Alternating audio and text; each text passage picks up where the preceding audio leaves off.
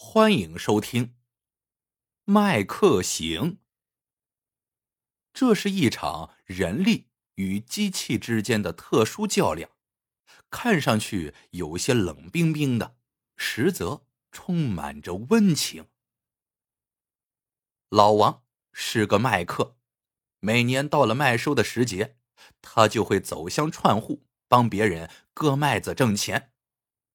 这一年。快到麦收时节了，老王给儿子王鑫打电话，说自己年纪大了，让他回来接自己的班。王鑫一直在外地打工，此时他一听就不乐意了：“爸，我在汽修厂干的好好的，为什么要回来？我可不想和你一样做一辈子的麦客。”老王一听火了：“做麦客怎么了？”我就是做麦客才把你养这么大的，无论如何你得回来一趟。做完这一趟以后，敢不敢由你。老王气呼呼的挂了电话。知子莫若父，儿子从小鬼点子多，对机械类的东西有天赋，但正因为儿子太聪明，老王总觉得有点不踏实。再说，儿子都快三十了。还没娶媳妇儿，让他如何放心的下呢？转眼到了和其他麦客们一起出行割麦的那一天，王鑫还没回来，老王生气的出了门，却在门口差点和儿子撞个满怀。王鑫一脸不情愿的说：“爸，我回来了。”老王把一套麦克的家伙事扔给他。上路。一路上，不时有拉着大型收割机的拖车从身旁驶过。见儿子闷闷不乐，老王开导他说：“咱农民做麦客挺好的，把自己地里的活干完了，就去收麦子，既帮了别人，又挣了钱。今年麦子长得好，肯定能挣着钱。”不料。王鑫却摇摇头，泼冷水。我看呐，今年这活儿啊难找喽。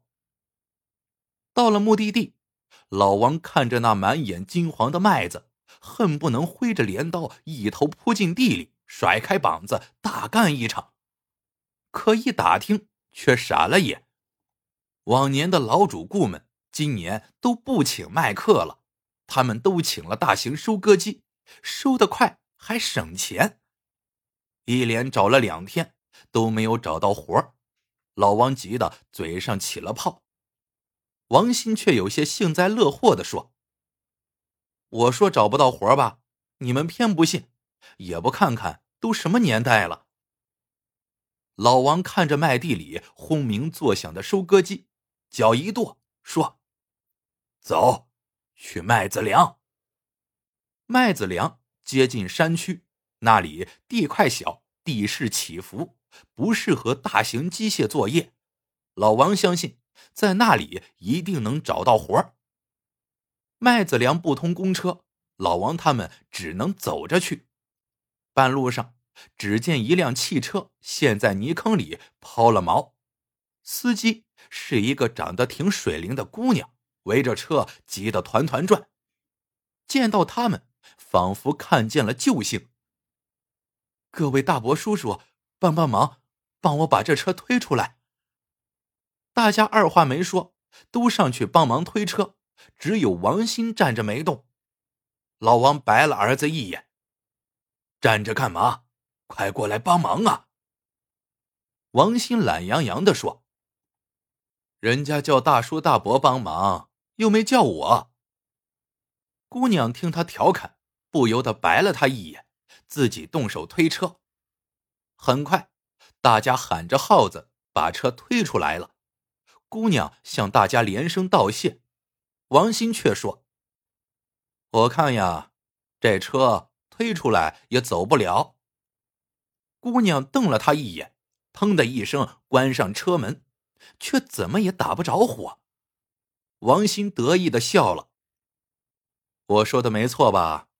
不叫哥，这车呀就走不了。老王大怒，举起手里的烟袋杆就要打儿子。都什么时候了，还尽说风凉话，还不快点上去帮忙！王鑫这才上去打开车头盖，摆弄了一会儿，那车一下就打着火了。姑娘没好气的说了声谢谢，就开着车一溜烟的走了。老王见儿子露了这一手，顿时觉得很有面子。不过转念一想，人家小伙子看见这么俊的姑娘，早上去巴结了，偏偏自己儿子是这副吊儿郎当的样子，也难怪快三十了还娶不到媳妇儿。他不由得叹了口气。到了麦子梁，老王找到一个名叫老李的老主顾。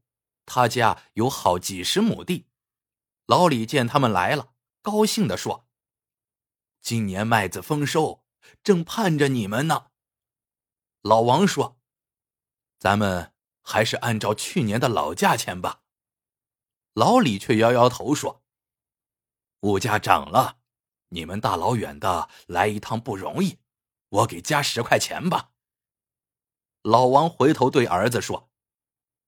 看见没有，咱们有活干了。这位老主顾多仁义呀！很快，老王带着麦客们一头扎进了地里，甩开膀子大干起来。正干得欢呢，身后响起了隆隆的机器声。回头一看，一个姑娘把一台小型收割机开进了地里。仔细一看，那姑娘不是别人。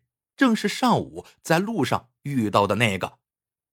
正在这时，老李喘着粗气赶来了，指着那姑娘说：“这是我家丫头，名叫李晶，一直在外面做生意。今年不知道她玩的什么鬼花样，说是要用机器收麦子。我说已经请了你们了。再说，咱们这儿的地呀，根本用不了收割机。”可是啊，他偏不听。李晶一见老王他们，顿时乐了。我爸说请了麦克，原来是你们呢。你们帮我推车，我还没好好谢谢你们呢。回头请你们喝酒。王鑫冷冷的说：“妹子，你真要谢我们，就把你那机器弄走，赏我们碗饭吃吧。”可别光说的好听，再说，我看你那机器呀，不行。李晶白了他一眼，说：“那可不行，我这台机器是我朋友厂子里的新产品，专门针对这种小型地块的。这样吧，你说我的机器不行，咱们就比一比，你们全上，我这边就一台机器。要是你们赢了。”我带着机器走人，要是机器赢了，我付路费给你们，你们回家，明年也别来了，公平吧？王鑫哈哈一笑，公平，不过还得加上一点，要是我们赢了，你得叫我一声哥。一看见机器，老王心里就凉了半截，见儿子那么自信。心里不由得很奇怪，老李苦劝不住，只得亲自挑了两块面积一样的地，供双方比赛。比赛开始，麦客们立刻挥舞镰刀，麦子一片片被撂倒在地，那边的机器也隆隆发动，铲倒了一片片麦子。麦客们知道这场比赛关系着自己的命运。一个个都使出了吃奶的劲儿，拼命的想要把机器甩在身后，汗水如雨点般洒进地里。但不一会儿，机器的隆隆声就渐渐的近了，很快就超过了他们。眼看着越拉越远，老王心急如焚，手上越来越快。但瞟了一眼儿子，他不由得火了。原来。刚才还卖力干活的儿子，这会儿却懒洋洋的走到一边休息了。老王的眼睛几乎要冒出火来。这就泄气了，还没分出胜负来呢。王鑫却淡淡的一笑：“马上就分出胜负了，我们赢了。”你小子说什么胡话呢？老王话音未落，只听那机器发出一阵难听的嘎嘎声，停了下来。麦克们士气大振，镰刀翻飞，很快就追了上去。原来那台收割机趴了窝，李晶和司机忙得满头大汗，却怎么也发动不了。王鑫喊道：“妹子，刚才我听声音就知道你那机器不行。”要不叫声大哥，我就帮你。李晶红着脸说：“你不是吹牛吧？你要是能修好，叫十声大哥都行。”老王以为儿子开玩笑呢，没想到儿子扔下镰刀，真的去帮忙修机器去了。不过眼下最重要的是抓紧时机割麦子，他也顾不上教训儿子了。只好催促着几个麦克手下加劲儿，剩下的麦子已经不多了。眼看胜利在望，突然隆隆的机器声又响了起来。回头一看，机器重新发动，又追了上来。儿子还在一边指导呢。这小子真的吃里扒外了。眼看机器越来越近，几个麦克虽然手里没停。但嘴里都在嘀咕，老王明白他们是在埋怨王鑫。其实他自己也是一肚子火，做好事也得看时候啊。要知道，这次要是输了，明年可能就再也找不到活了。这时，王鑫走过来说：“爸，咱们别比了，他这个机器虽然还有好多需要改进的地方。”可也比咱们人手快多了。老王哼了一声，手没停下，前面就剩下那么小小的一片麦子了。很快，那机器又追了上来，和麦克们并驾齐驱。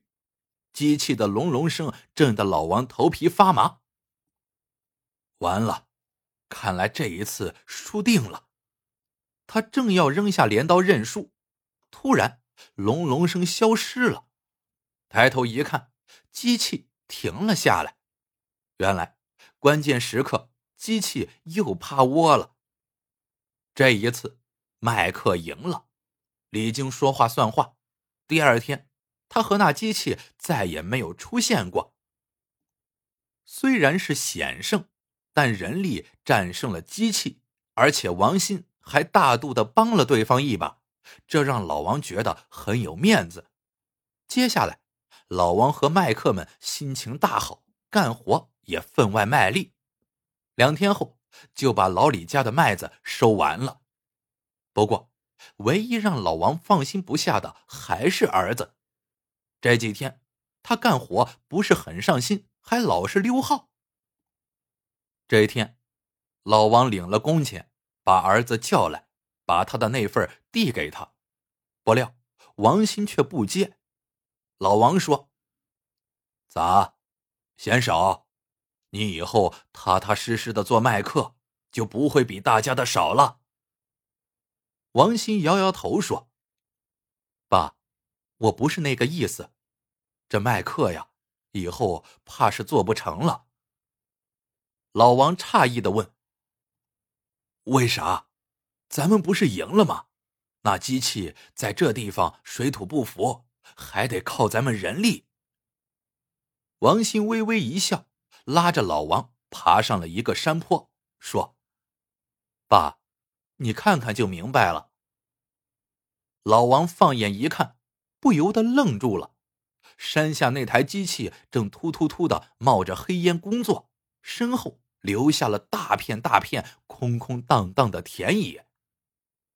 见父亲一脸的迷茫，王鑫解释说：“那天那台机器经我修理后，根本没有再坏。人家李靖是觉得咱们挺仗义，所以就故意让着咱们。这些天他带着机器一直在山后给别人家收麦子呢。不过这机器设计有问题，还不是很适应这山地，老出毛病。我经常偷偷溜出去，是为了帮他搞定这机器。老王呆立半晌，叹了口气说：“你说的对，这麦克怕是做不长了。你还是出去修你的车吧。”不料，王鑫笑了笑说：“不，明年我还来。这机器是我改进的。”我已经和李晶说好了，要申请专利，和他的朋友一起推广这机器呢。明年我还要做麦克，不过是带着自己的收割机来做麦克。我要赚的可不仅仅是收割麦子那点钱，况且这次出来让我喜欢上了这里。